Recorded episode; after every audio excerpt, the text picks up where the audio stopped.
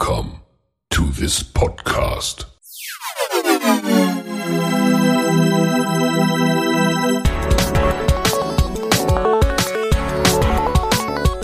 Water Polo Expert Talk. Get the insights.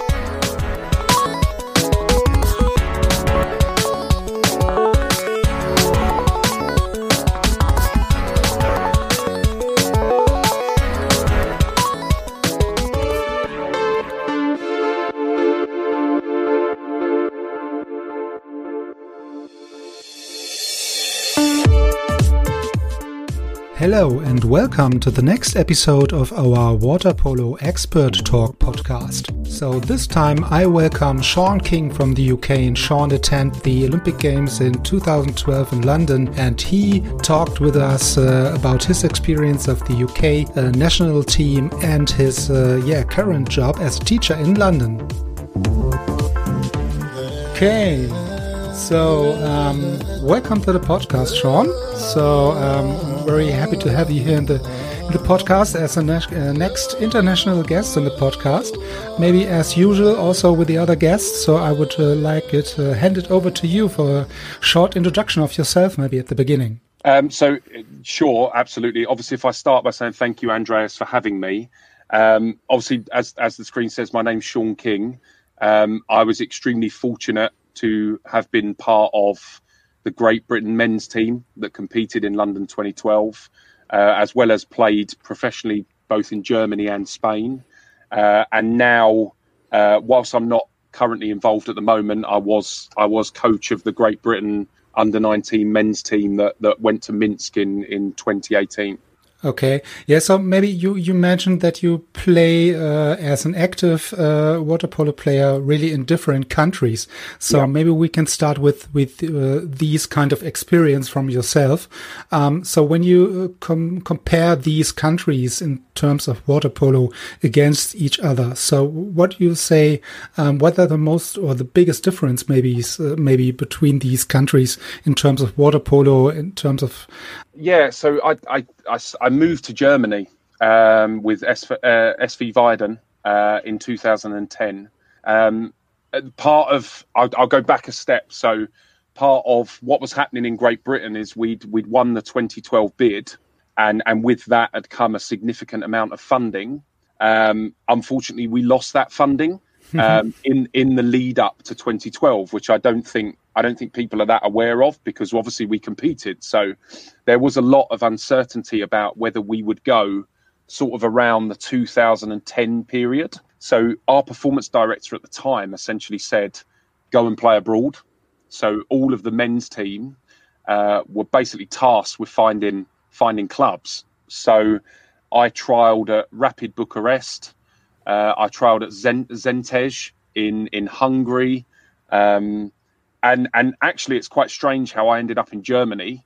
Um, my my best friend was signed by by Weiden, um, and essentially the the coach Eric Eric Luxak, who's still still involved with the club, um, wondered wondered if there was another British player that that, that maybe wanted to go, and um, so I was I in effect I was signed blind, um, so he hadn't seen me play he, I hope, had received good recommendations from my coach, but but but he signed me essentially as a friend, um, and and yeah, so I was. It, it, was quite strange how it came about.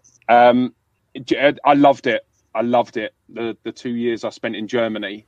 Um, I often I often talk about it a bit like an apprenticeship. You know, where it mm-hmm. was it was sort of learning the ropes of. There were so many sort of being a foreign player and the pressure that comes with that. You know, whether it's a direct pressure of or the expectation is maybe the better way of saying it. That I felt this real weight of you have to perform.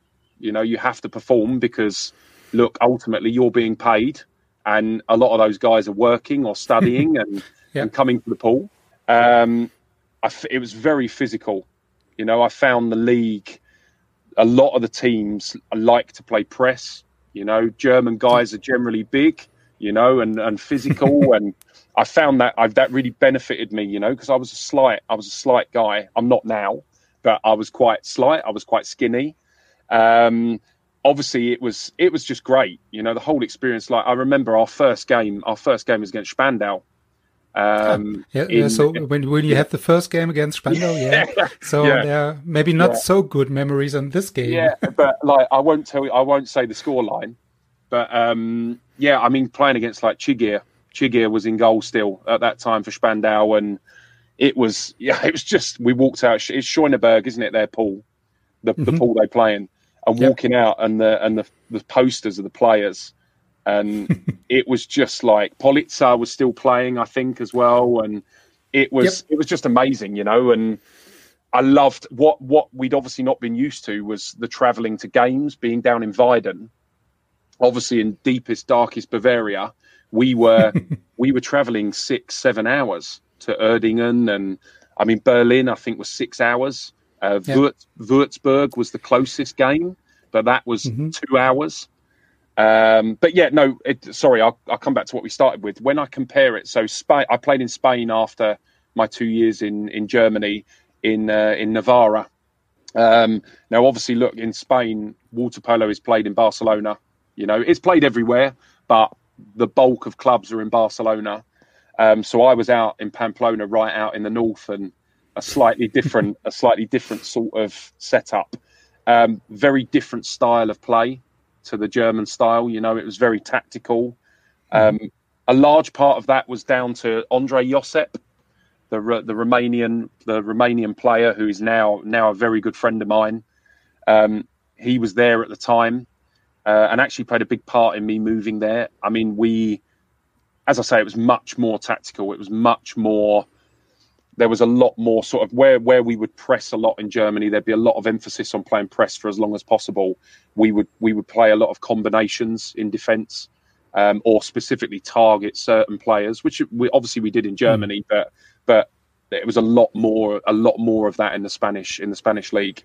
Yeah, so when when you say the German league or German players usually are very physical and not yeah. not very small, and you will uh, play most of the times, uh, especially maybe in Weiden where the pool is not so big, yeah, where you have a, a small yeah. pool, uh, yeah, when you play press uh, for sure. What kind of uh, tactic or uh, yeah, what level have the the British league or the league in the UK at the moment? So, um, yeah, so I'm not really sure about about uh, yeah that everybody is aware of the league in the UK. Yeah, uh, so is there a level when you compare to other countries? No, I mean, look, the on, the honest answer is no. You know, it's it's um, it's it's a lot of the guys that were obviously involved in that Olympic cycle. What's really good is that most are still playing. I think that's it's really difficult when you're funded and mm. then you lose that funding you know, it really changes the mindset of when you've been paid to do something. It's yeah. pretty difficult, you know, and, yeah. and also when it comes to loving the game, you know, it's when you're doing it as a job, you know, I, I love it. I love it, but I could easily see somebody going, you know what, like I, I don't have the same love for it as I once did. But when you think of level, it's it's tough, you know. Where I mentioned already my role with the uh, junior national team and us qualifying for the Europeans the the last qualification before that on the men's side was my age group as a junior, which was 2008. okay. So mm-hmm. you're looking you're looking at what 10, 10 generations, if you like, that that didn't play at the European level, and so you know most most guys between my age group and the age group I coached, they probably won five caps for the national team, Andreas. You know, and mm. and that's a pretty short international career. So it's not professional. You know, most clubs probably don't train more than twice a week, if some probably less. Um, what we do have is so many clubs. You know, when um, often when I speak to sort of Eastern European counterparts, they always talk about Montenegro and four clubs. You know, mm-hmm. in in Britain we have five divisions you know so we have yeah, so which which is quite uh, a lot uh, divisions but uh, maybe uh, uh, as you mentioned before it's not really on the highest or yeah. not yeah, yeah. at least at the highest on, on a high level um, competing against uh, Germany Spain Hungary whatever yeah. it's it's it's tough it is tough um, there's a there's a lot of good individuals in the league you know um, and predominantly to be really honest, it's the guys that were involved, you know, around that Olympic cycle. Some of the younger guys that were on the fringes, but but the bulk of the guys that played in London 2012. Yeah. So when when you say the the the guys you are playing with at the Olympic Games in the in London, um, and you mentioned that um, yeah, in front of these um, uh, yeah, let's say special tournaments uh, in these country or the host countries, they are very um, high engagement of funding these and be uh, successful uh, at the games when it's uh, when it's happening and so on before the games. And after the the the the, the games uh, these engagement is really uh, going to zero. Yeah. So yeah, is this maybe also the the case uh, for for you in the UK yeah no I mean look absolutely. I think that um our our sort of governing so UK sport if you like, which is the the Olympic level funding, that level of funding. Um, they're they're changing their stance a little bit, so I, I probably softening a little bit from it was it was literally medals, you know. So they're particularly for London, with it being a home Olympics, it was medals. That was yeah. the whole funding process was on medals. Look, now it's I think the wording they're using is medals and more. So so develop development more. Yeah, great. So be, be, be qualified, please. so the um the look the we've we've got some funding recently. I don't know if it's sort of that widely known, Andreas, but we we've received some funding from UK Sport. Um, I think it's around three hundred seventy-five thousand sterling, so pounds. Uh, now, look, it's it doesn't sound like a huge figure, but it it's going to make a massive difference, you know, to a mm-hmm. program that is that's all volunteers. You know, it's largely volunteers. So um, that's a really positive step. But look, we're we're almost ten years from the London Olympics, and it's the real first sort of injection of money that's come into the sport. So there's no doubt, there's no doubt that um, it's had an impact on what followed London 2012. Absolutely. And when you uh, mentioned the qualification of the under 19 uh, national yes. team you yeah. uh, were the trainer of, um, maybe you can give us some more uh, insights about this kind of success for for for you and the and the team. Um, what what is uh, yeah your your your feelings or your memories on these tournaments and uh, going to these yeah qualification tournament? Yeah, so it's um I think, look, for for us, as I, as I've already mentioned, we hadn't qualified since I was a junior, um, and now my hair you can't tell at the moment, but my hair is is going grey. So I, I I I guess in a way, Andreas, I'd been critical of the national team. I'd been somebody that had been quite critical of the fact that we weren't qualifying because I think the biggest thing in all of it, we have talented players, Andreas, you know, like really we do less than everybody else you know, but we we're no less talented. You know, we have really talented water polo players in this country. And so I took on my where I work my job. I'm a teacher, but is is what I do for for a living. The school were really really good in allowing me to to get involved with the with the national team, and I think I got involved sort of 18 months out from from the European qualifiers. And look, I, I was I benefited a lot from my own experiences with the funding and having been in an Olympic program, if you like. But I just took a really hard line of uh, the biggest thing for us, Andreas, is swimming. You know, our a lot of our water polo players they may come from a swimming background, but mm-hmm. they play water polo because they don't like swimming. is, is the honest? I mean, look, I, I, I am that. You know, I, I swam and I did other sports, but I played polo because I I found it more fun. So one of the biggest things for me was making us fitter. You know, we we had so many teams that could be in a game for half a game and then lose it in the third period. You know, and mm-hmm. I wanted to I wanted to that wanted that was my big thing was that we have to be in a game, we have to stay in the game, you know, we have to be in those decisive moments towards the end of the game. Um, so there was a massive expectation on the boys to swim.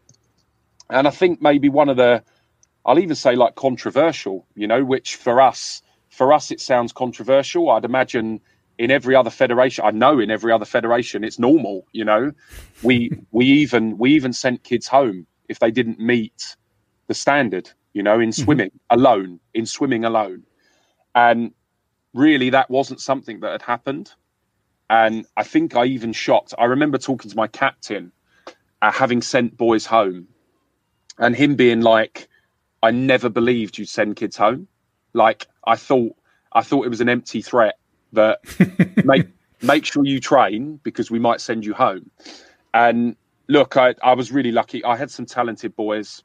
We they worked really hard. You know, we looked at it like you do the bulk of your swimming away from the program and we really focus on that polo side of it you know we defense for us it was all about defense you know being very structured when we didn't have the ball. You know if we can limit the opportunities that the opposition create we're going to give ourselves the best chance of being in in the game. Um, and look i'm talking about beating ukraine you know. I'm not talking about beating germany or holland or you know i'm talking about winning that key game you know. Um, yeah, there was some. We we did look and looking back, we made some mistakes. Like there were things that I, I certainly learned from myself, yeah. but we certainly brought some real positives in. You know, some of the certainly making it more professional. I think we took a really professional attitude, to, which the boys deserve. You know, like I, they deserve that. You know, it. At the end of the day, I always say this: like it's the national team, and so it should be that. You know, it should be that. And um, but honestly, when I think about experience, it was just incredible. You know that you always, no matter how confident I felt, there was always an element of doubt that you wouldn't do it, you wouldn't qualify. You know, and we'd be like everybody else that we tried and we failed. So to actually achieve that qualification was was just amazing.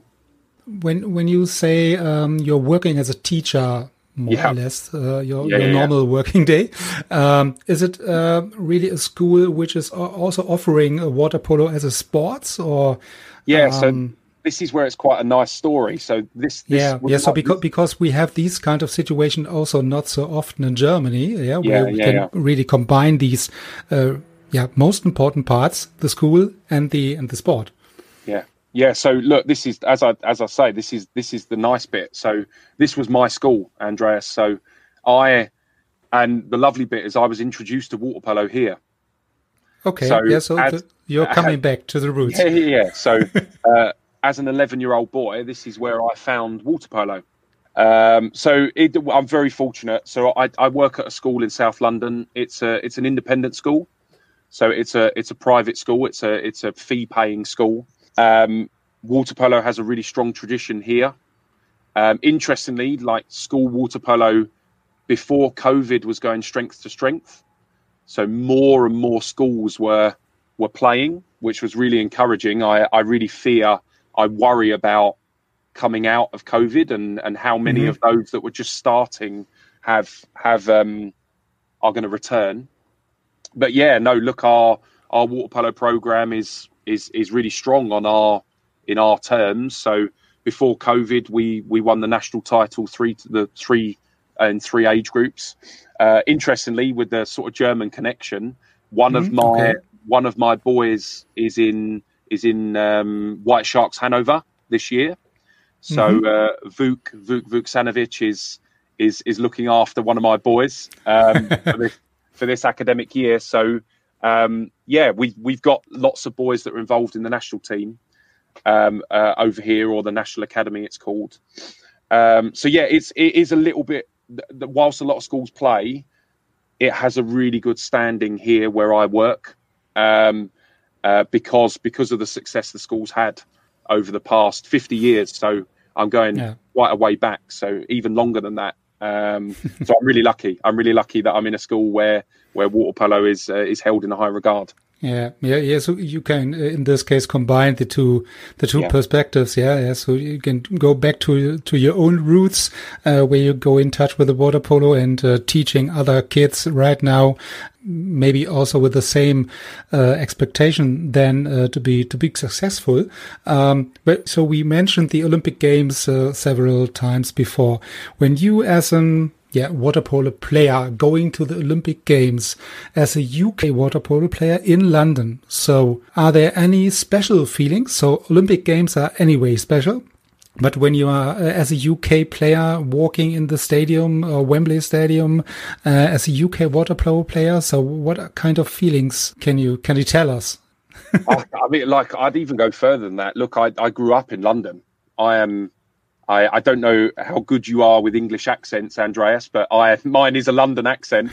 so I I grew up in London. So to to go to a home Olympic Games, you know, is it's hard to even really put words into it. You know, it mm-hmm. it it goes so quick.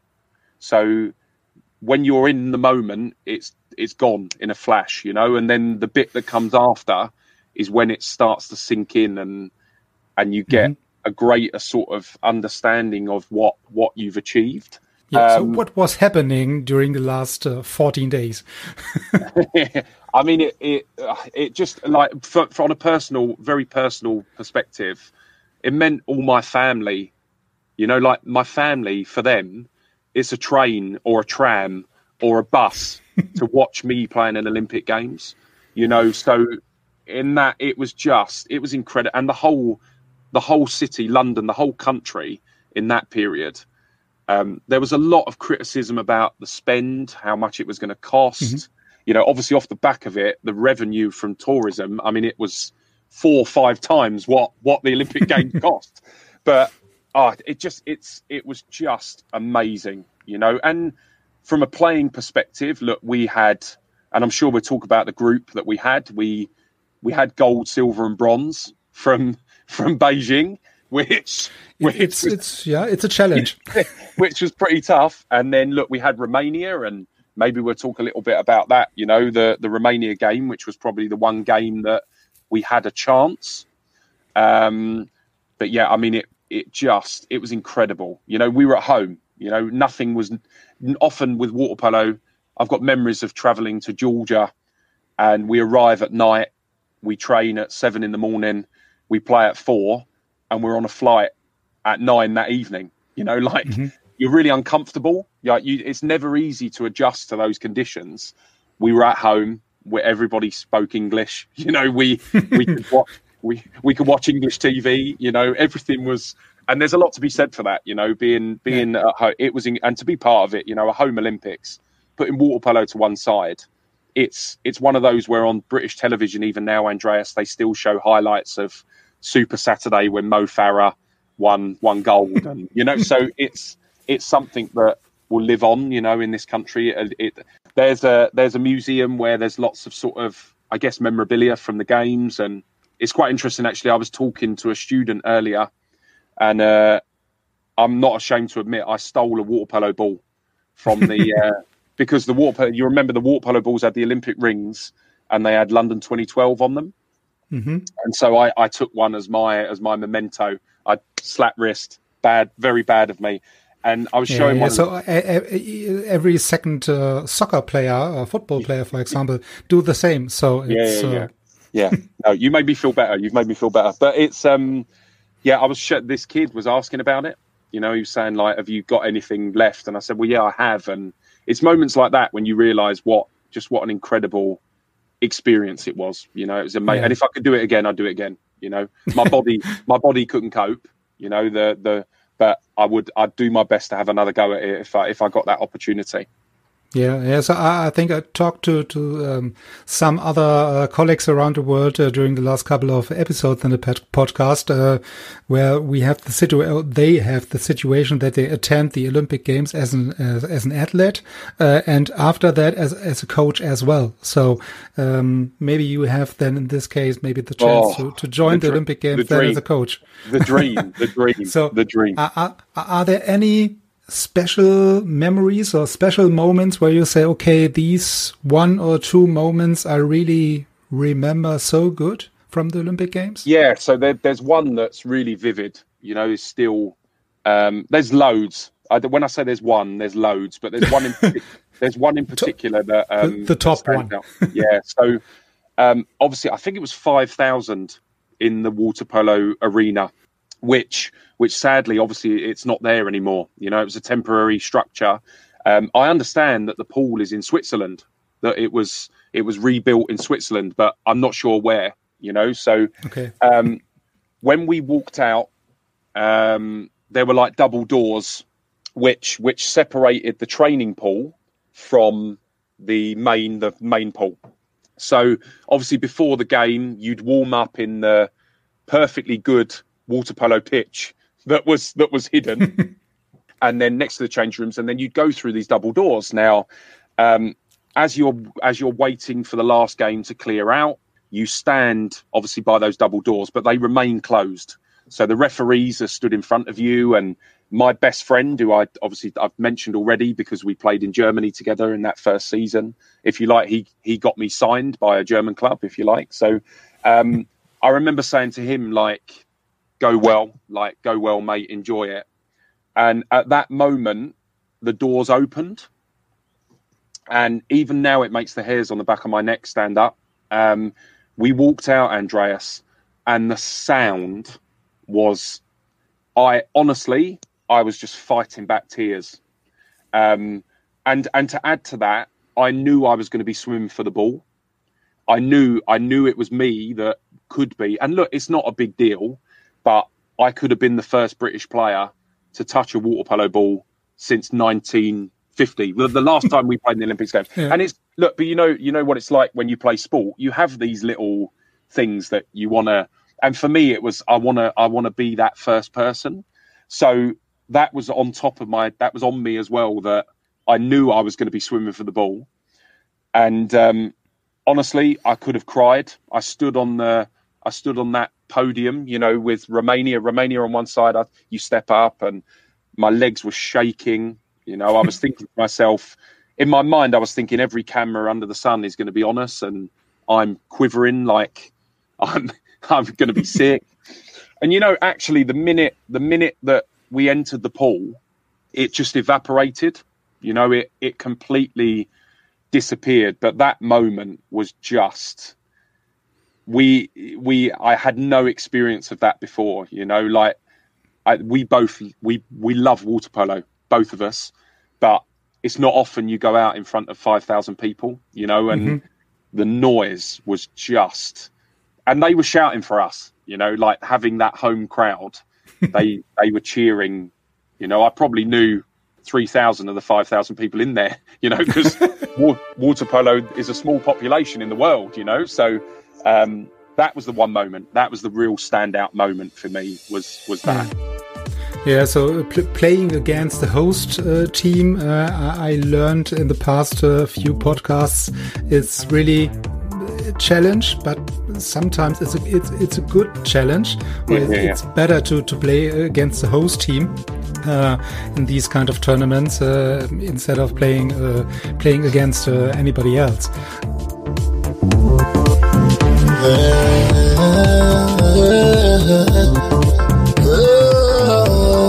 Yeah, so we are at the end uh, again of the podcast episode. Uh, thank you, Sean, for all the great stories and memories uh, based on your experiences with the Olympic Games in London.